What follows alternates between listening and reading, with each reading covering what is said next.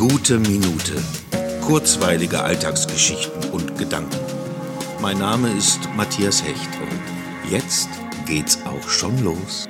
Ho Shoyo von der Bank of China will mir 100 Millionen Euro auf mein Konto überweisen.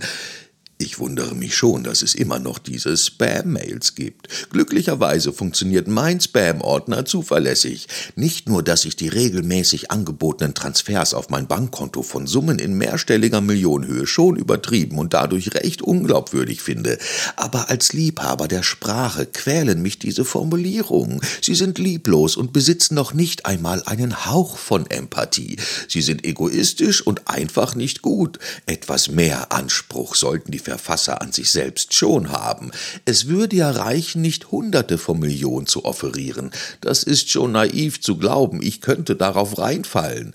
Wir können also sehr froh sein, dass sich diese Betrugssparte im Laufe der letzten Jahrzehnte nicht professionalisiert hat und es uns nach wie vor so leicht macht, nicht auf sie reinzufallen.